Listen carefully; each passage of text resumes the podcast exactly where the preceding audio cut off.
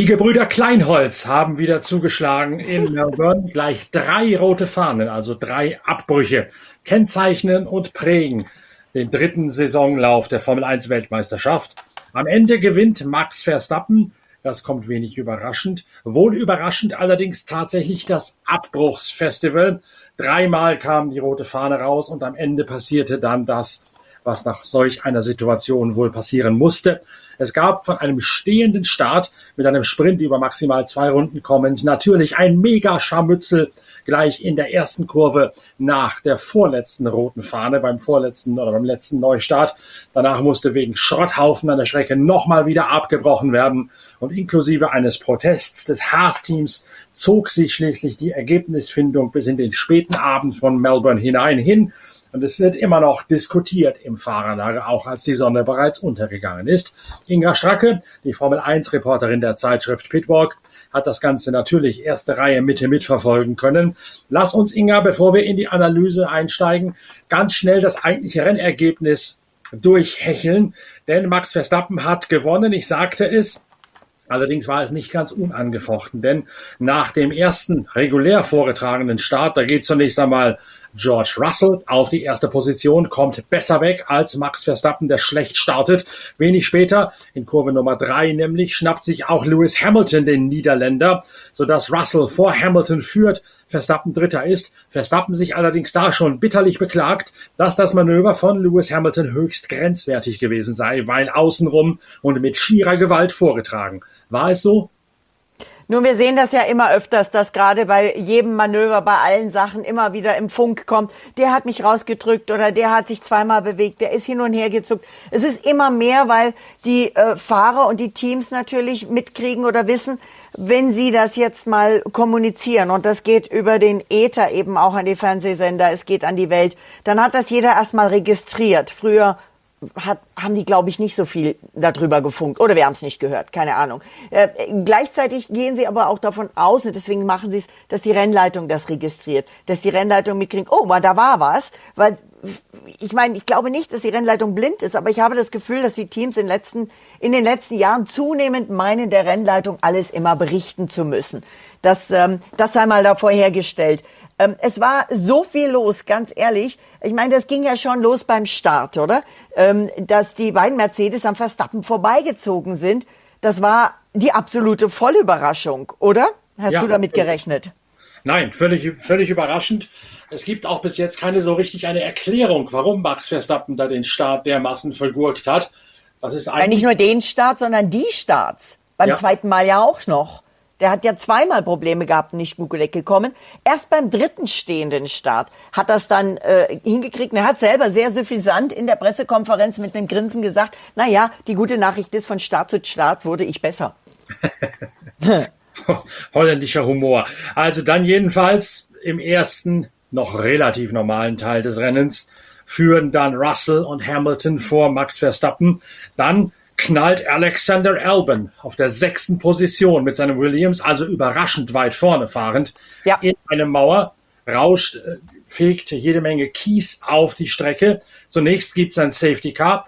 Russell kommt rein von Platz eins, macht das, was man in solch einer Situation logischerweise macht, sobald das Safety Car draußen ist. Reinkommen, Reifenwechsel und wieder rausfahren. Und kurz nachdem das Safety Car ausgelobt ist, entscheidet dann die Rennleitung aus relativ heiterem Himmel, und eigentlich völlig unverständlich, es gibt einen Abbruch, es gibt eine rote Fahne. Eine ja. Notwendigkeit davon oder dafür weibelbreit nicht zu sehen.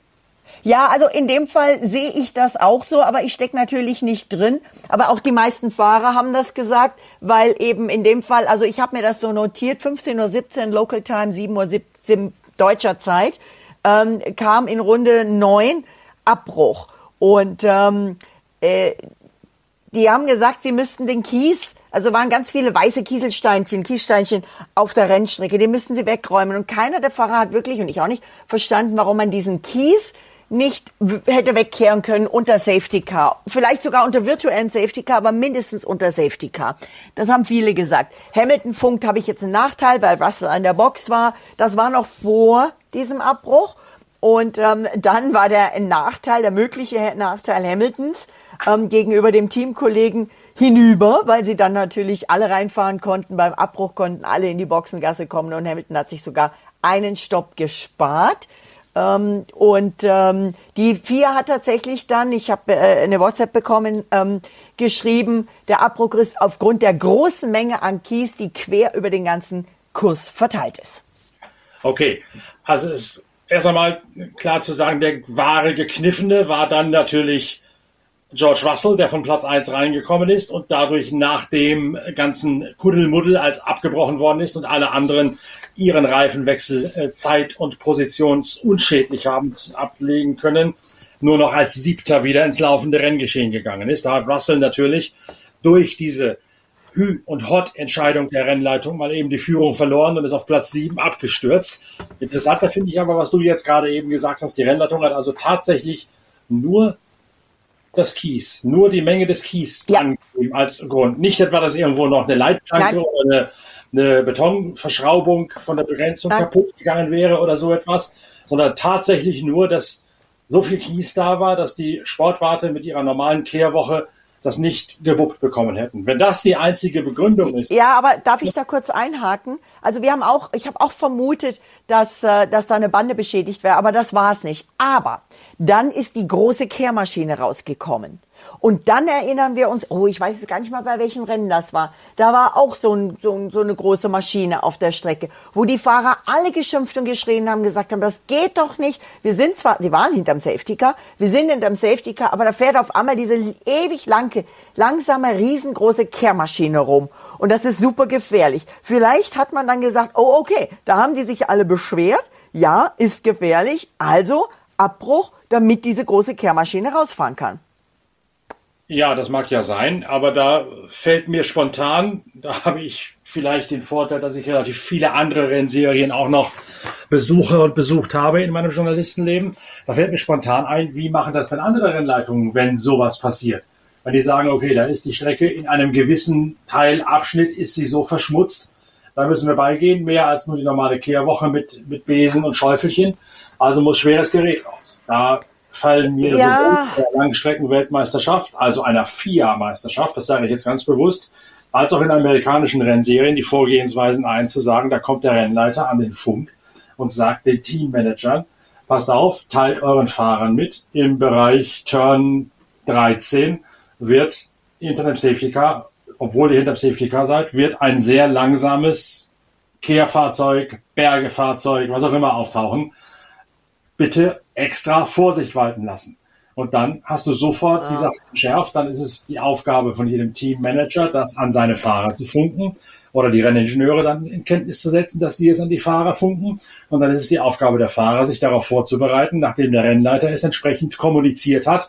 Achtung, extra Caution, weil da ist so ein Riesentrum auf der Bahn. Wir möchten aber das Rennen weiterlaufen lassen und das Riesentrum ist nur für 10, 15 Meter auf der Bahn da können wir gemeinsam im Tatzelwurm hinterm Safety Car wohl mal eben drum fahren. Das ist kein Problem. So also in, in, in der NASCAR zum NASCAR Indycar zum Beispiel ist das natürlich deutlich einfacher auf so einem Oval. Da haben die die Spotter, die sagen das auch. Und da ist es übersichtlicher als einem kurvigen ähm, Kurs, wo man es nicht sehen kann. Das ist das eine. Das andere ist, ich weiß gar nicht, wie es gab ja eine Einschränkung der Kommunikation Rennleitung zu Team und zurück, weil ja eine Zeit lang zu viel an die Rennleitung direkt gefunkt wurde und die äh, konnten sich gar nicht mal erwehren der, der, der Beschwerdesprüche der Teams. Das muss man jetzt auch nochmal überlegen. Ich glaube, es ist inzwischen auch so, ähm, ich glaube, der zweite Rennleiter ist jetzt nicht mehr da, was dieser Videokontrollraum ähm, der äh, in Genf sitzt, der kann ja da auch nichts machen eigentlich, aber du hast recht, vielleicht liegt es da auch an der Kommunikation, dass man das macht. Also auf jeden Fall ähm, bin ich jetzt nochmal auf den, auf den Kasus Knacktus zurückzukommen, was du mich am Eingang gefragt hast. In diesem Fall bei den Albon Kieselsteinen der Meinung, das hätte man wahrscheinlich schon eher ohne Abbruch handeln können. Vor allen Dingen, der Abbruch war 15 Minuten. Ja, auf der anderen Seite sind wir dazu daraufhin zu einem zweiten stehenden Start gekommen. Also wir hatten ja einen Zuschauerrekord, vier über, weit über 440.000 begeisterte Australier und ähm, Gäste der Australier im Albert Park übers Wochenende. Das ist Rekord. Und die haben natürlich einen weiteren Rekord gesehen. Die haben nämlich drei stehende Starts gesehen. Ja, das nennt sich dann wahrscheinlich Schönreden am Ende, was wir jetzt gerade machen mit drei, äh, mit einem Rekord an stehenden Starts. Aber immerhin, Danke. nach zweiten stehenden Start führt zunächst erneut Lewis Hamilton. Ja. Das Ganze dauert nicht allzu lange, dann überholt Max Verstappen ihn mit DRS-Einsatz, also mit ja. aufgeklappten Flügeln und sprintet dann relativ simpel vorneweg, macht nochmal zwischendurch einen Fahrfehler, indem er das Gras rasiert und umflügen muss. Ja, voll, oder? Nachgemessene vier Sekunden aber trotzdem holt er sich auf Lewis Hamilton scheinbar spielerisch, scheinbar mühelos immer mehr Sekunden raus. Am Ende sind es über zehn Sekunden, die er locker fahren auf Platz 1 Guthaben auf Lewis Hamilton hat. Ein ganz sicherer Sieg, bis dann Kevin Magnussen drei oder vier Runden vor Schluss plötzlich in die Mauer hinein knallt in einem Unfall, der sehr vermeidbar ausgesehen hat. Dabei ist ein Reifen abgerissen, eine Reifenkarkasse und jede Menge Kohlefaserteile sowie Teile von der Felge lagen in einem relativ weiten Bogen über die Strecke verstreut. Und wiederum dasselbe Prozedere. Zuerst Safety Car, dann rote Fahne, Abbruch und das Ganze so kurz vor Schluss, dass da eigentlich schon fraglich schien, ob es überhaupt noch sinnvoll ist, das Rennen nochmal neu zu starten mit einem stehenden Start, denn da bliebe letztlich nur noch eine einzige Runde zu sprinten übrig. Trotzdem gibt es hier auch wiederum die große Frage und die von mir kritisch hinterfragte Frage, hätte man das nicht auch wieder mit einer lokalen Safety Car Phase oder mit einer ganzen Neutralisation hinterm Safety Car lösen können, um den Sportwarten dort Luft zum Arbeiten zu geben? Meiner Ansicht nach ganz klar, ja, hätte man. Der Abbruch war unnötig. Und zweitens, warum muss dann auch mal neu gestartet werden? Also du hast Eins darf ich noch einhaken. Runde 19 gab es ja noch ein virtuelles Safety Car. Da war die Boxengasse geschlossen, da durfte keiner rein. Da kamen nämlich riesige Stichflammen aus dem Heck von George Russell. Mm, und der äh, hat, die, hat den Mercedes abgestellt und konnte nicht mehr weiterfahren. Das war ja auch noch dabei. Und zuerst hat man ja diese Magnussen-Geschichte mit einem Safety Car versucht zu beheben. Aber in dem Fall waren wirklich Metallsplitter und die sind messerscharf und Carbonsplitter auf der Strecke. Es waren Teile, die auch hinter dem Safety Car, das hat man auch gesehen, von einem vorherfahrenden äh, Auto aufgewirbelt werden konnten und dann theoretisch dem nachfolgenden Fahrer hätten treffen können. Das war wirklich eine Gefahrensituation. Insofern denke ich hier eher Abbruch, sagen wir mal, gerechtfertigt. Du siehst, ich zögere ein bisschen. Aber ja. selbst Hamilton hatte in dem Fall gefunkt, hier liegen wirklich zu viele Trümmerteile auf dem Kurs. Dass sie aber, das war Runde 56, 55, 56. Auf der Uhr waren noch 38 Minuten, die man hat fahren können mit diesem Zwei-Stunden-Limit. Es war 8.41 Uhr deutscher Zeit, 16.41 Uhr lokaler Zeit. Dass man da aber nicht sagt, wir beenden jetzt das Rennen, das war klar. Dafür ist die Formel 1 inzwischen A, zu sehr unter Druck von den ganzen ähm, Fernsehstationen und von der Öffentlichkeit, von den Social Media etc. etc. Da ist ein riesen Aufschrei gegeben, dass man dieses Rennen nicht nochmal hätte starten, noch nicht, nicht nochmal gestartet hat. Also das, das war, glaube ich, für mich so, wie meine Oma immer so schön sagte, klar wie Kloßbrühe, ähm, dass da, dass das nicht beendet wird. Und das wird auch, glaube ich, in der Formel 1 nie so sein, außer die, die Strecke ist überhaupt nicht reparabel oder es steht Wasser auf dem Kurs, in dem Fall war alles trocken. Ich glaube, das war relativ, relativ klar.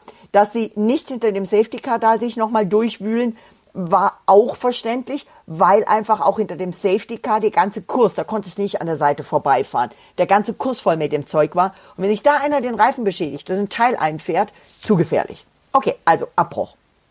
Dass man dann nochmal gestartet hat, ich bin der Meinung, war okay. Ähm, man hätte sich aber überlegen sollen, ob man aufgrund dieser kurzen Distanz, die dann noch zu fahren war, und der Tatsache, dass klar war, dass jeder irgendein Harakiri versuchen wird, um sich auf diese ein, zwei Runden, die es dann noch gibt, irgendwie nach vorne zu arbeiten, nicht doch hätte vielleicht versuchen können, einen Rolling Start zu machen. Also Safety Car geht rein und sie machen einen fliegenden Start, keinen stehenden. Hätte vielleicht zu weniger Chaos geführt. Meine Meinung. Aber vielleicht liege ich falsch. Ich weiß nicht. Hätte, hätte Fahrradkette, würde Sebastian Vettel sagen, denn wir wissen es alles nicht. Auf jeden Fall, was echt voller Action. Und auf jeden Fall stimme ich Ralf Schumacher zu, der sagt, das hat natürlich zu exorbitant viel Schrott geführt, der exorbitant teuer ist, das ging in die Millionen, ähm, und das Ganze unter Budgetreglement. Äh, ja, passiert ist Folgendes zunächst einmal. Also Verstappen stand auf der Pole, hat von gut zehn Sekunden Vorsprung nur noch acht Meter Vorsprung auf den zweiten Startplatz von Lewis Hamilton übrig behalten. Stand also unter Druck, jetzt den dritten Start so hinzukriegen, dass Hamilton nicht nach vorne fahren kann. Denn wäre der vor ihm gewesen, hätte der die Bahn dermaßen in Raumdeckung nehmen können, dass er für zwei Runden sicherlich alle Angriffe von Verstappen hätte abperlen lassen können und gewinnen können. Zwei Runden sperren, das funktioniert schon mal. Länger hätte es wahrscheinlich nicht funktioniert. Das erledigte sich allerdings relativ schnell, weil Verstappen vor Hamilton blieb und dann zunächst einmal äh, Carlos Sainz mit Fernando Alonso kollidiert hat, den von hinten torpediert hat wie ein Schaschlik aufgespießt hat und so rumgedreht hat, dahinter eine Kettenreaktion ausgelöst hat. Esteban Ocon und Pierre Gasly sind gemeinsam, die beiden Teamkollegen, in eine Mauer reingescheppert. Lance Stroll ist noch ausgerutscht. Sergio Perez hat ein Kiesbett umgepflügt. Unabhängig davon weiter hinten Logan Sargent und Nick de Vries noch sich ins Gehege gekommen beziehungsweise abgeflogen und dann gab es unmittelbar wieder eine rote Fahne.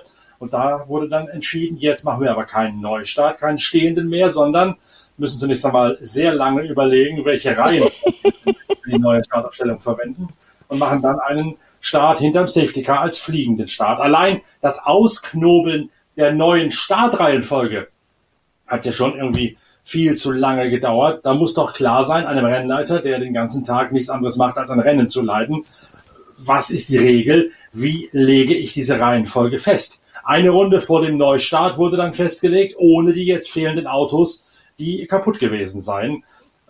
Was musste da so lange dauern? Ja, das ist also wirklich, ähm, wie gesagt, davor waren die Unterbrechungen immer so fast gleich 15 Minuten. Und ähm, dann eben dieser Abbruch ähm, nach dem pinkfarbenen Alpinschrott äh, auf, der, auf der Strecke. Das war aber alles irgendwie, das, da ging eins zum anderen. Das war Racing. Mich hat so ein bisschen erinnert an Spa, als wir die Massenkarambolage seinerzeit hatten. Das ging ja. einfach so schnell. Du hast gerade so viel beschrieben und da war noch mehr. Also äh, das war schon echt heftig. Aber eben ähm, dann 17.01 Lokalzeit Abbruch. Hamilton war irgendwie auch, der ratterte, glaube ich, auch immer irgendwie durch den Kies, ja. Das war echt heftig. Fernando Alonso funkte ganz aufgeregt. Ihr müsst das prüfen, ihr müsst das prüfen. Da prüft die Regeln. Mein Auto ist okay. Und das, da möchte ich nachher nochmal mit dir drauf kommen, wie, wie, ähm, widerstandsfähig dieser Aston Martin ist, was Alonso alles abgekriegt hat in dem Rennen und aus Stroll und er ist bis zum Schluss dieser Alonso aufs Podium gefahren. Das Auto ist echt ähm, ja sehr stabil, muss man sagen. Aber dann haben sie tatsächlich von 17.01 Uhr gefühlt eine Ewigkeit gedauert, bis dann hieß Renn, also Neustart 17.33 Uhr Ortszeit. Und ganz, ganz kurz vor Schluss dieser Pause kriegte dann eben Carlos Sainz Tränen in die Augen. Der hat wirklich, das konnte man hören, der hat fast geweint, please, please, please, please, please. Also ich weiß nicht, zehnmal bitte hat er gesagt, er möchte mit der Rennleitung reden. Die Strafe sei zu streng, dann hat man dem nämlich noch eine Strafe von äh, fünf Sekunden aufgebrummt für vor diesem Rolling Start. Und nach diesem Rolling Start, also diesem Start hinter dem Safety Car, der eigentlich kein Start mehr war, sondern einfach das Safety Car ging weg, das fällt vor über die Ziellinie ohne Überholerlaubnis für ein schönes Finish-Foto, sagen wir es mal ehrlich ähm, war er dann eben aufgrund dieser Strafe Zwölfter und raus aus den Punkten und war da bitter enttäuscht. Also das war dann wirklich irgendwie eine komische Situation. Und dass man dafür so lange gebraucht hat, war auch komisch. Und da gab es auch Kritik. Selbst das Haas-Team hat sogar gegen die Rennleitung protestiert, Protest eingelegt. Der wurde aber abgeschmettert.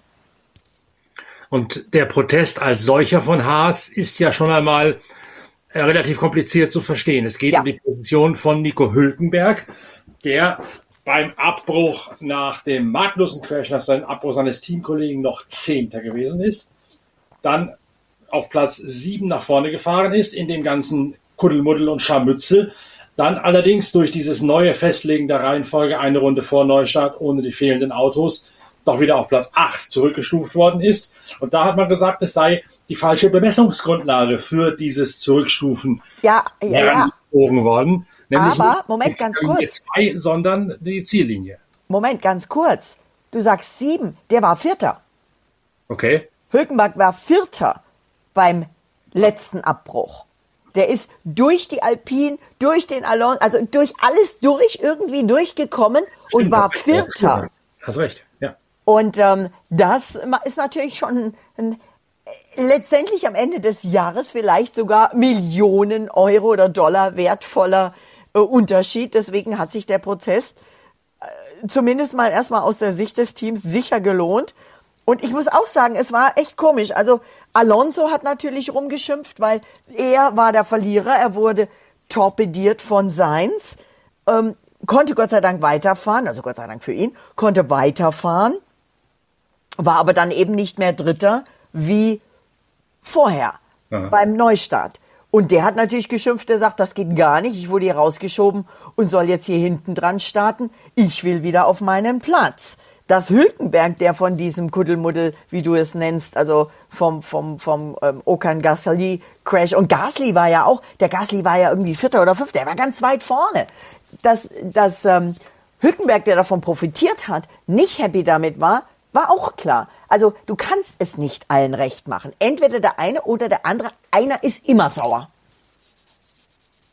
war denn es letztlich, also es ging darum, den vierten Platz, nochmal um es auszuarbeiten, nicht den, den achten, den siebten, sondern den vierten Platz von Nico Hülkenberg, der sensationell gewesen wäre, nach dem zweiten Neustart, den quasi am grünen Tisch zu retten und zu sagen, es ist falsch bemessen worden und man hätte das Ganze völlig anders herangehen müssen, heranziehen müssen. Die Startaufstellung für den letzten Neustart, der letztlich noch dieses Hinterherzuckeln hinterm Safety Car gewesen ist. Also Platz vier wäre es gewesen im Idealfalle für Nico Hülkenberg und nicht, wie ich es gerade gesagt habe, einer weiter hinten Platz vier. Darum ging's. Aber ja, ich habe mal einen Screenshot gemacht. Begründung, warum der Protest von Haas abgeschmettert, niedergeschmettert, niedergeschlagen worden ist. OMG, also ich bin noch nicht so ganz durchgestiegen, weil es ist wirklich eine sehr intensive, sehr lange und sehr detaillierte Begründung. Ich habe dieses ganze Ding, das sind drei Seiten, äh, durchgelesen und ähm, ehrlich gesagt, ich schließe mich jetzt mal, wenn wenn ich jetzt so so einen Drücker hätte, ja, und so ein Gift drücken könnte, dann würde ich Verstappen drücken, der in der Pressekonferenz gesagt hat, ehrlich, ich habe nicht alles verstanden. Ja. also es, es ist, ähm, dafür kam die Antwort relativ schnell und damit auch das ähm, endgültige Rennergebnis, bei dem es übrigens auch noch einen zweiten Protest oder eine zweite ähm, Untersuchung der Rennleitung gab, nämlich weil angeblich Verstappen beim äh, letzten Neustart, beim letzten stehenden Neustart außerhalb des Kastens gestanden hätte, aber dann gab es doch Fotos, wo er doch noch die Linie berührt hat, also auch da alles gut. Aber ähm, ja, was schreiben die? Ähm, ja, Sie schreiben zum Beispiel, dass die GPS-Daten, die die Platzierung auf der Strecke widerspiegelten, nicht verlässlich genug seien und somit nicht in die Beurteilung mit einfließen dürften, was Haas herangezogen hat. Da frage ich mich natürlich schon, wofür haben wir denn diese GPS-Daten, wenn sie im Zweifel nicht verwendet werden? Ja, aber die wurden ja auch nicht verwendet, ähm, als wir äh, Rennabbruch bzw. Safety-Car-Rennabbruch hatten in Saudi als man das Auto nicht gefunden hat, war das nicht Ocon, den man nicht gefunden, also wo man nicht so genau sicher wusste, wo der steht. Da haben die Daten offensichtlich auch nicht wirklich funktioniert. Und es wurde sogar, es musste ein Training abgebrochen werden in Australien, weil ein Server ähm, mal eben down war. Okay. Also die Technik ist nicht unfehlbar, sagen wir es mal so. Ja, frage ich mich da natürlich schon. Also das Ganze liest sich natürlich in der Begründung, die ich quer gelesen habe, eher schon mal so, der Protest wird niedergeschlagen, denn die Entscheidung des Rennleiters ist ermessensfehlerfrei. Also im Klartext, ja. nicht der deutsche Rennleiter, gegen den kann man gar nicht protestieren. Geht nicht. Da, das könnte es natürlich auch sein. Ich gucke gerade mal, wer waren denn die Stewards? Oh, der Nisch, netter Kerl, der liebe Nisch.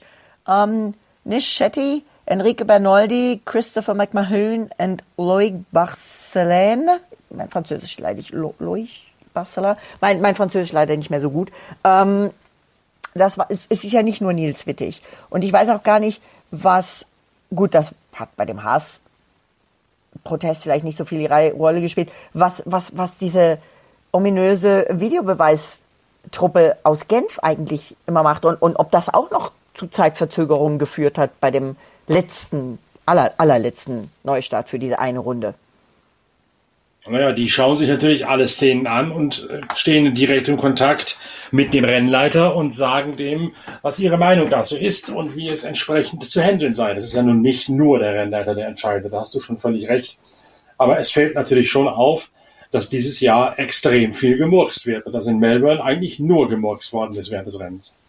Also ich war gerade vorhin auch bei BBC World TV, also im Fernsehen auf Sendung und ähm, mir ist dann so aufgefallen in dem Gespräch, das mag an der Zeit liegen, das mag auch daran liegen, dass vielleicht komplizierter geworden ist oder was auch immer, aber unter Charlie Whiting, Gott hab ihn selig, er fehlt allen, hat hat sowas nicht gegeben. Nee, da gab es dann auch schon mal äh, nachhinein dieser, die Aussage, das sei eine Fehlentscheidung gewesen. Und da hat sich natürlich der ein oder andere darüber aufgeregt wenn er davon betroffen war. Aber letztlich hat man es dann geschluckt und gesagt, okay, war jetzt halt einmal, da hat er dann halt einmal daneben gelegen mit seiner Interpretation oder seiner Art, es zu bearbeiten. Aber prinzipiell hat natürlich Charlie Whiting eine ganz andere Autorität ausgestrahlt und auch eine ganz andere Souveränität an den Tag gelegt, in schwierigen Situationen mit Ruhe, mit Bedacht so ein Feld äh, durch den Sturm hindurchzuführen, sage ich mal. Und das, da komme ich wieder zu meinem Ausgangspunkt zurück. In anderen Meisterschaften geht das doch auch. In anderen FIA-Meisterschaften. Wir reden jetzt mal nicht von Amerika und schon gar nicht von Ovalrennen. Die sind, wie du richtig gesagt hast, ein anderer Schnack. Aber man kann zum Beispiel aus Amerika, könnte man die IMSA Sportwagenserie, die nicht auf Ovalen fährt, heranziehen. Lassen wir aber auch mal außen vor, sondern wir sagen ganz klar, es gibt das Beispiel der FIA Sportwagen Langstreckenweltmeisterschaft. Also sprich da, wo die 24 Stunden von Le Mans dazugehören, wo Toyota Weltmeister ist, wo jetzt gerade Porsche eingestiegen ist, du weißt, was ich meine. Ja. Und da garantiere ich dir, wäre das anders gehandelt worden. Natürlich sind Langstreckenrennen vom Charakter her anders. Natürlich sind auch die Charaktere, die bei Langstreckenrennen mitfahren und am Kommandostand arbeiten, anders gepolt als in der Hochdruckzone Formel 1. Das lasse ich alles gerne gelten. Aber trotzdem, die Art der Rennleitung zu kommunizieren und solche Sachen dann umzusetzen, die hat hier in Melbourne nicht funktioniert und in einer anderen FIA-Serie funktioniert sie. Wenn man sagen würde, okay, es geht nirgends. Es wird alles verpfiffen. In der Bundesliga wird nach den gleichen Regeln Hand gegeben, auch wenn man es nicht nachvollziehen kann, warum es Hand ist. Dann würde ich ja sagen, okay, der Fehler ist vielleicht in den Regeln. Aber hier liegt es ja offensichtlich eindeutig daran, wie die Regeln und die Rennwochenenden umgesetzt und angegangen werden. Auf der Langstrecke funktioniert's.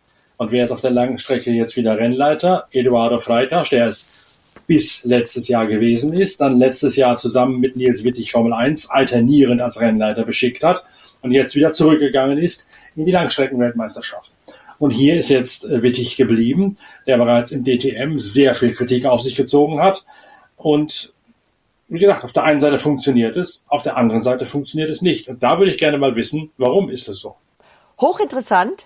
Ich finde auch eine Sache, für uns ist es jetzt relativ offensichtlich, aber vielleicht sollte es auch da, und gibt es oder gibt es nicht, keine Ahnung, eine ganz klare Regel, dass man einfach sagt, okay, wenn in den Closing Stages, also gegen Rennende, irgendein Vorfall passiert, der, und ich glaube, das war nämlich auch der Fall mit dieser ganzen Safety Car und Abbruchgeschichte, der dazu führt, dass wenn die Strecke hinter dem Safety Car gereinigt wird, wir am Ende eine Zieldurchfahrt hinter dem Safety Car haben. Und die Formel 1 sagt ganz klar, das wollen wir nicht. Wir wollen keine Zieldurchfahrt hinter dem Safety Car. Under all costs oder wie auch immer Sie das so schön sagen. Und man dann die Regel findet, okay, wenn, keine Ahnung, fünf Runden, zehn Runden vor Schluss, Ermessenslage, ich weiß es nicht, wenn da was passiert, dann sind wir alle sicher und wissen, es kommt Abbruch, es kommt ein Stopp, es kommt dann Reinigung, Aufräumen, Reparatur. Es kommt ein Neustart, damit das Feld, ob mit Rolling Start oder stehendem Start, nochmal clean fährt. Mindestens ein, zwei Runden, dass wir nicht wieder so ein Abu Dhabi haben. Ne? Äh, und dann äh, kommt es nochmal zu Racing und es gibt eine ordentliche Zieldurchfahrt. Da kann sich doch mal was ändern. Logisch, auch das kann passieren. Ist ja heute auch passiert. Aber wenn wir das vielleicht schon mal klar wüssten, dann hätten wir da doch schon mal eine ganz eindeutige Linie, nach der sich jeder richten kann, jeder Fahrer, jedes Team, wo sie alle wissen, okay, da geht's noch mal los. Und wenn man das dann so macht, dass außer es ist zu knapp, das kann ja auch mal sein, wenn es wirklich in der vorletzten Runde passiert. Aber wenn man das dann so regelt, dass man sagt, es müssen noch mindestens x Runden zu fahren sein, damit keine solche Panikschüsse entstehen wie heute, dann kann man auch das vielleicht vermeiden. Aber vielleicht bin ich da auch zu naiv in meinen Gedanken. Ich weiß es nicht. Nee, bist du nicht, denn da bemühe ich jetzt doch und widerspreche, wage jetzt mir selbst zu widersprechen. Da bemühe ich dann doch mal einen Ovalsport, nämlich NASCAR, die dieses Dilemma auch schon mal hatten. Ich habe gerade darüber geschrieben für die nächste Overtime. Für die nächste Ausgabe der Zeitschrift Pitwalk für Heft 72, wo wir ein NASCAR-Feature drin haben werden. Da gab es dann irgendwann einmal, ich glaube im Jahr 2009, ich müsste es jetzt nachlesen, aber das kommt ungefähr hin von der, von der Jahreszahl her, die Entscheidung, okay, wenn es kurz vor Schluss einen Unfall gibt, Safety Car kommt raus und man hat 200 Runden zu fahren und es sind 198 Runden absolviert und es ist absehbar, das langt nicht. Dann gibt es seit einer Regelnovelle die sogenannte Overtime, sprich genau. Verlängerung auf Deutsch gesagt. Ja. Und da gibt's einfach mal an, hinten dran geklatscht, so und so viele Runden mehr, wo sichergestellt wird, es reicht, bis das Safety Car, Pace Car, wie es in Amerika heißt, wieder drin ist. Und dann hast du noch eine vernünftige, wenn auch nicht zu lange Anzahl von offenen Rennrunden. Aber, in Daytona aber, auch. Aber ganz kurz. Das gab's in Daytona auch. Ja. Da gab's dann auch einen Massencrash direkt danach dass das auch wieder diskutabel gewesen ist, wie das umgesetzt worden ist. Aber prinzipiell ist die Regel da zu sagen, es gibt diese Overtime, die du hinten dran hängst. Dann kann die Formel 1 jetzt sagen, okay, wir haben aber unsere Autos so sehr auf Kante betankt, dass das Sprit nicht reicht, ja, genau. Benzinvorrat nicht reichen würde. Genau das. Aber wenn eine rote Fahne ist, kannst du ja sagen, okay, wir loben vorher aus, wir haben Overtime, also ist mit roter Fahne abgebrochen worden. Unter dieser roten Fahne darfst du äh, 10 Kilo nachtanken, sagen wir mal. Für drei, drei Kilo pro Runde, wir fahren drei Runden mehr, also kriegst du 10 Kilo zugestanden. Alle. Durch die Bank. Das ist kein Nachteil, kein Vorteil. Das kann man, glaube ich, alles lösen, wenn man sich mit den Feinheiten, wie ein Formel-1-Rennen funktioniert und von den Teams angegangen wird, wirklich beschäftigt. Also das wird, das wäre durchaus zu lösen. Gut, das geht dieses Jahr nicht. Das kriegt man dieses Jahr nicht hin, wenn man sowas machen wollte. Das wäre dann für die nächsten Jahre zumal ähm, diese Betankung. Wenn du siehst, wie eng die da dann in dieser Boxengasse stehen, dann ist es wieder ehrlich gesagt auch ein Sicherheitsfaktor. Das heißt, das wird dann auch wieder diskutiert werden müssen, denn das ist ja kein Boxenstopp, wo die an die Box hinfahren, betankt werden, sondern muss das halt in diesem engen Gewusel in der Boxengasse passieren. Fraglich, fraglich. Aber auch die NASCAR ähm, hat ich sage nur Austin, vergangenes Wochenende. Auch die Nesca hat mit diesem Overtime auch noch nicht ähm, die goldene Lösung gefunden. Ja, da gab es auch einiges Chaos. Also ich glaube wirklich, letztendlich, wie man es macht, es wird immer Leute geben, denen es nicht passt und es wird immer Leute geben, die es kritisieren. Aber man muss dann vielleicht den am wenigsten anfechtbaren und am gerechtesten Weg versuchen zu finden, der am letztendlich mit großer Überschrift der sicherste ist. Denn Sicherheit geht halt immer noch vor, vor Show, vor Finish-Foto, vor allem anderen, was da kommt. Das ist schon richtig, aber es muss natürlich auch gesagt werden, das Ganze ist passiert aus Konsequenz aus Baku und aus äh, Saudi-Arabien, aus dem Finale, äh, Abu Dhabi, dem Finale im letzten Jahr. Und da hätte man doch irgendwas daraus lernen können und sagen können, pass auf, ist das so, müssen wir tatsächlich auf Gedeih und Verderb eine Zieldurchfahrt unter Gelb äh, unter Grün haben? Oder kann das nicht die paar Male, wo es tatsächlich nur vorkommt, das ist ja wirklich nur alle Jubeljahre mal. Das ist, glaube ich, nicht mal einmal im Jahr, wenn man sich das Ganze bemüht. Kann man da nicht sagen, mein Gott, dann ist es halt so. Und das war es halt vielleicht sogar im Sinne des Spektakels des Rennens vorher dass uns das aufoktroyiert worden ist, dass das nötig war. Aber die Renndramatik, die Renndynamik hat es halt nötig gemacht, in diesem Fall zu sagen, es geht nicht anders, abwinken unter Gelb. Ich weiß es nicht. Ich weiß auch nicht, inwieweit da noch mit reinspielt, dass Formel 1 und FIA, also ähm, Rennserienbetreiber und Besitzer und Regelhüter und äh, via Lizenzgeber sozusagen, ähm, inwieweit die sich dann an einen Tisch setzen müssen, eine Meinung finden müssen und ähm, das dann auch äh, ja durchziehen und besprechen, weil was man so hört, ist ja da im Moment auch nicht versuch's mal diplomatisch vorsichtig auszudrücken. Ich weiß es ja nicht, wie die Situation ist. Ich muss da aufpassen auch. aber ist ja da auch im Moment nicht eitel Sonnenschein in, in jeder Hinsicht. Also vielleicht spielt auch das noch eine Rolle, dass man sich da vielleicht grundsätzlich nicht in so vielen Sachen einig ist im Moment. Ich weiß nicht. Ja, kann durchaus sein, dass auch da dieser Machtkampf hinter den Kulissen zwischen der FIA und zwischen der, der Formel 1 Vereinigung als solcher, der Ausrichter GmbH, sicherlich, dass man da zunächst einmal, einer muss den starken Mann markieren und der andere hält dagegen. Das kann durchaus sein, ja, dass sich das da aufschaukelt wie bei einem sauberen Ehestreit. Also eh, nochmal, ich habe kein Problem damit, wenn man ein, ein Rennfinish haben will und ein schönes Finish-Foto. Und ähm, wir hatten ja halt leider gut, ich meine, Belgien, dieser, dieser Grand Prix, der keiner war, das ist ja auch ein ganz, ganz Wunderpunkt. Und das war jetzt auch wieder ein Extrem. Ja.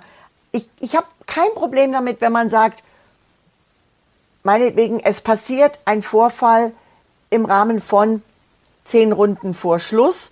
Es ist absehbar, klar kann man versuchen, sauber zu machen. Wenn dann noch irgendwas schief geht, dann reicht die Zeit nicht mehr, um nicht hinter dem Safety Car durchs Ziel zu fahren und das Rennen nochmal frei, freizugeben.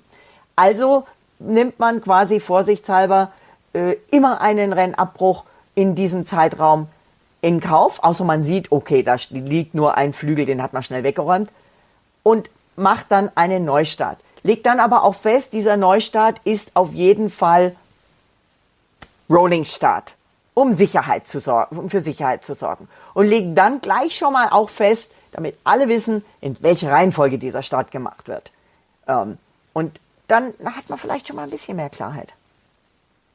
Ja, aber es gibt ja offensichtlich jetzt so viel Gesprächsbedarf, dass sogar Fernando Alonso nach der Zieldurchfahrt schon angekündigt hat, dass all das in Baku beim nächsten Grand Prix wieder aufs Tapet kommen wird, auf die Tagesordnung bei dem Briefing von Fahrern mit Rennleitung. Und ich glaube, da wird es ziemlich heiß zur Sache gehen. Absolut. Und Alonso, den mag ich immer mehr, immer mehr. Äh, wie wir beide besprochen haben, ich bin ja auch im Moment dran, ein ähm, Fernando Alonso Feature für, für das Magazin, für die Zeitschrift Pitwalk äh, zu recherchieren. Das wird eine Weile dauern, weil ich mich wirklich mit ihm öfters mal unterhalten will und das Ganze beobachten. Aber der ist total lustig. Die haben ihn, er wurde darauf angesprochen, dass er doch relativ, was ich vorhin gesagt habe, relativ oft angerempelt wurde. Dann hat er gelacht und er hat inzwischen so ein gewinnbringendes Lachen. Das hat er früher nie gehabt. Wirklich, wenn man sein Gesicht anschaut, selbst diese, diese Falten von den Nasenflügeln runter zu den Mundwinkeln, die waren ja früher richtig eingegraben, die sind weg. Die sind weg beim Alonso. Und er hat gesagt, ich bin halt einfach sehr attraktiv. Aber unser Auto ist stark genug. Das macht nichts, wenn Sie mich weiterhin berühren. Sensationell. Jedenfalls Max Verstappen der Sieger zum dritten Mal in diesem Jahr an der WM-Tabellenspitze relativ unangefochten. Und alles weitere, glaube ich, werden wir verschieben müssen bis auf die Aufarbeitung nach der Fahrerbesprechung von Baku. Da wird es eine ganze Menge zu bereden geben und danach wird sicherlich auch eine ganze Menge kommuniziert werden werden. Ich will nur ganz kurz eins sagen. Erstes Mal seit 2018 drei Weltmeister auf dem Podium. Elf Weltmeisterschaften, elf WM-Titel standen da auf dem Podium im Albert Park. Und das ist das eigentliche Fazit von diesem Scharmützel Großen Preis von Australien. Weiter geht's in Baku in Aserbaidschan und dann hören wir beide, Inga Stracke und ich, Norbert Okenga, uns wieder mit der nächsten Formel 1 Vorschau und sicherlich auch mit dem nächsten noch einmal erweiterten Nachdreher zu diesem Großen Preis von Australien. Bis dahin schön, dass ihr dabei gewesen seid. Empfehlt uns weiter, abonniert uns, gebt uns Likes und Däubchen und alles Mögliche dass wir weiter wachsen mit unserer Podcast-Reihe Pitcast, der Ergänzung zu eurer Lieblingszeitschrift Pitwalk. Wir hören uns bald wieder mit den nächsten digitalen Formaten der Pitwalk Collection. Bis dann.